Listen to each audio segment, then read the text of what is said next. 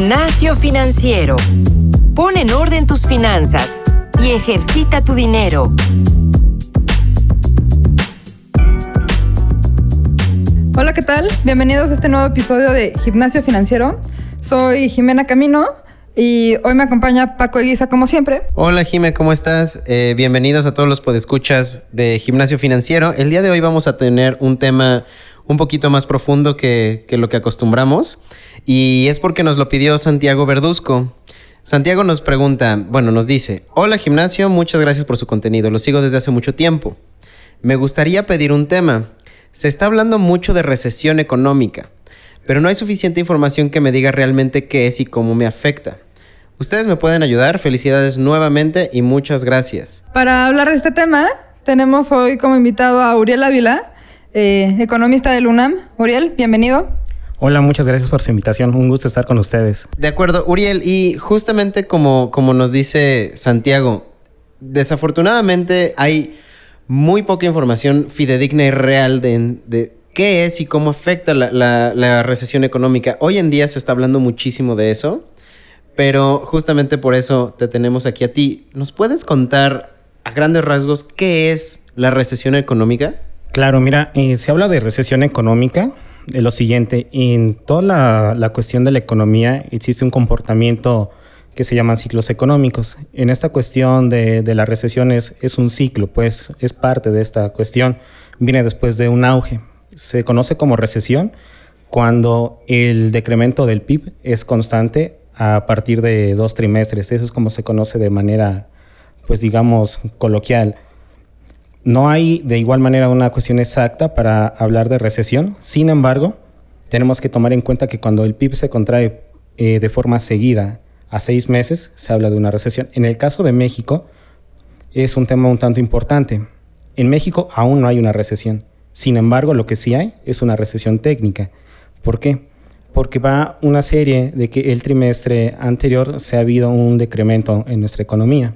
Entonces, eso es un paso aún para la recesión. Ahora bien, la recesión como tal nos afecta de manera general a nosotros como, como seres mortales, por así llamarlo, por lo siguiente. Las recesiones económicas a veces se dan por el temor de tanto inversionistas como empresarios de que tienen esa incertidumbre del exterior y no saben cómo se va a desenvolver la economía. Una vez ello, pues te va a generar que las inversiones sean menores y el ciclo económico pues como tal va a ser un decremento. Es decir, al no haber inversiones no va a haber una cuestión de echar a andar a lo productivo, ¿sabes? En esta cuestión, pues las empresas, como no tendrán echar lo, lo productivo, habrá pues niveles altos de paro, que para términos comunes es desempleo. Para poner contexto a, lo que acaba de decir Uriel un poco, por si no nos están escuchando en cuanto salga este episodio, eh, hoy es 7 de junio, es decir, hoy no hay recesión en México. Técnicamente sí, por lo que nos acaba de decir Uriel, 7 de junio de 2019, por si lo escuchan en otro momento de, del año o incluso en otro, en otro año, ¿vale? Uriel, algo que me llamó mucho la atención de lo que dijiste ahorita es, eh, lo voy a parafrasear porque no, sé si lo entendí del todo bien, para que me digas. Iniciaste diciendo que el periodo de recesión es algo relativamente natural, que todos pasan por ello y que es quizás normal que eso pase? Efectivamente, es parte del ciclo económico. Después de un auge viene esta cuestión de que tiende la, la naturaleza económica a caer.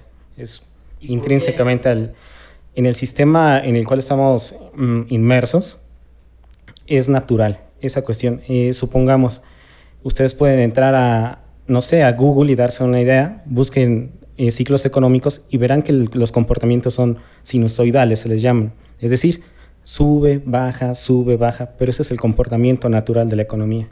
O sea, es decir, como esta grafiquita que es una línea de tiempo y sobre esta línea de tiempo hay curva hacia arriba y curva hacia abajo. Exactamente, Jimé. De esa manera es como se comporta la economía. En este caso, si nos ubicáramos, México aún no está en una cuestión de, recesión, pero si lo viéramos de un punto gráfico, estaríamos sobre la, cuestión de bajar a penitas, por así llamarla. Uriel, eh, creo que tomaste un, par de puntos importantes ahí y, no quisiera eh, como revisitar o pisar la misma pregunta del principio, pero ¿qué la causa? O sea, entiendo que sí es, sí es algo, eh, ya entendí que es natural, que es parte de- de ese ciclo, pero en sí, ¿por qué llegamos a, una recesión? Mira, básicamente, todos los autores en cuanto a la economía se pelean mucho por eso, que, que la causa.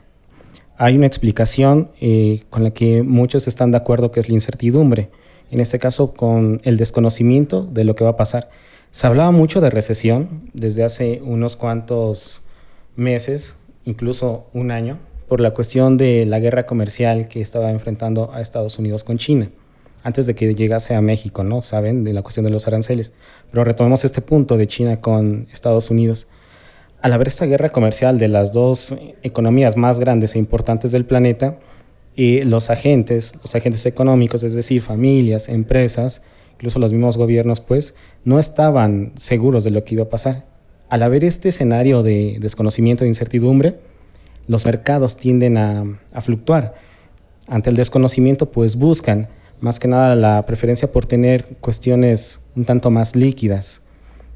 Llegan en el- la opción de que no desean invertir por esa cuestión de no saber qué va a pasar y prefieren tener su dinero en el corto plazo, es decir, líquido, para hacer eh, frente a las eventualidades futuras.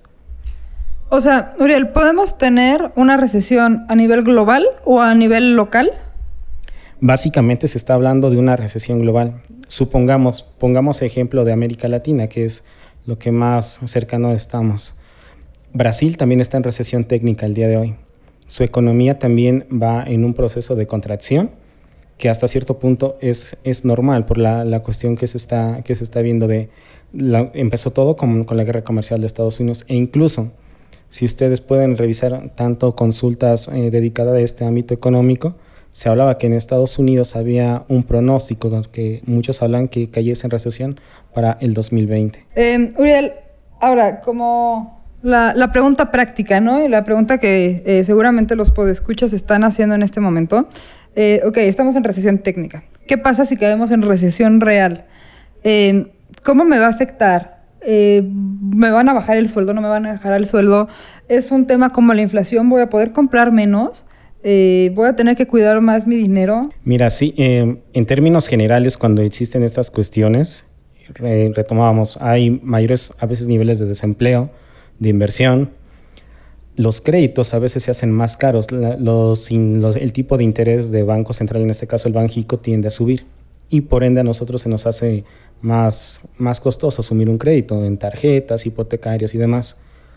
Para nosotros lo ideal sería, eh, pues no sé, una serie de medidas como ser eh, conscientes de usar un poco más restrictiva la tarjeta de crédito para cuidar nuestras finanzas, crear un fondo de inversión a corto plazo para pues de, con eso estar al tanto de cómo se comportan las tasas de interés y estar jugando en corto. Asimismo, pues tener un patrimonio de reserva para hacerle frente a esas necesidades.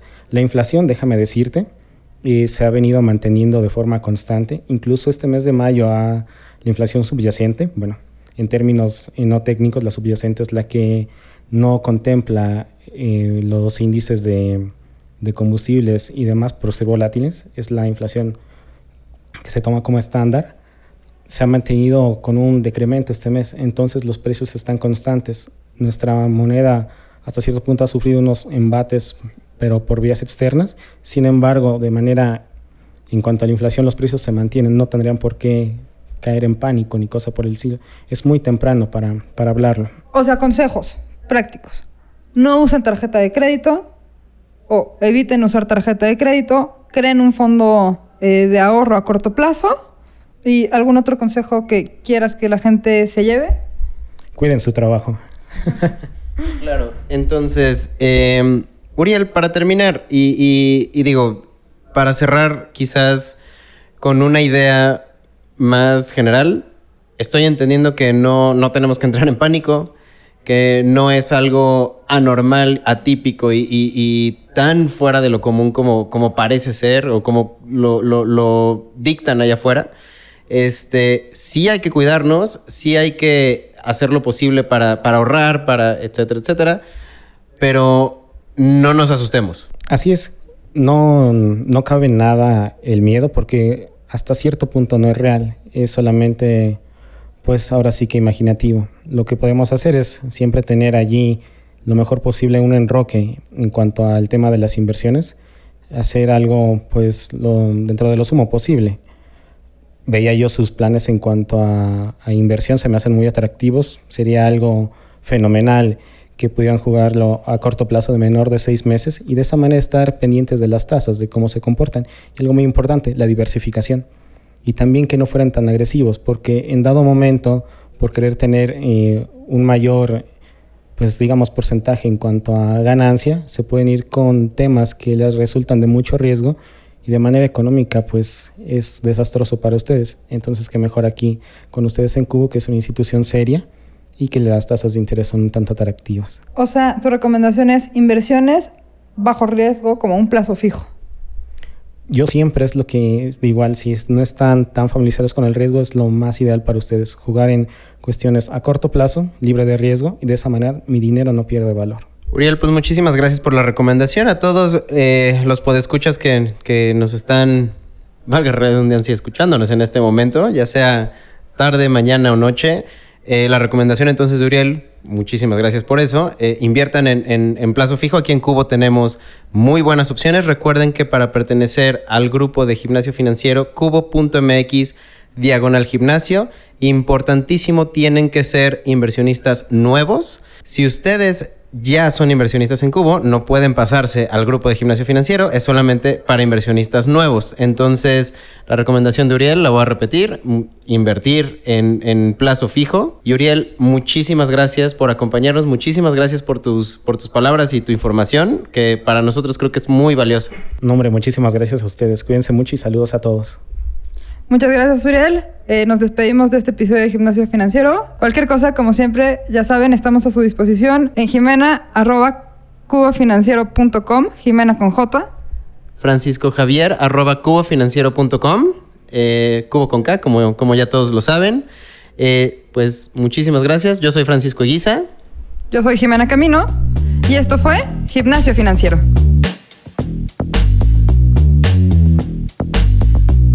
El entrenamiento de hoy ha terminado. No olvides reforzar tus finanzas todos los días y compartirnos con tus amigos. Te esperamos la próxima semana en Gimnasio Financiero.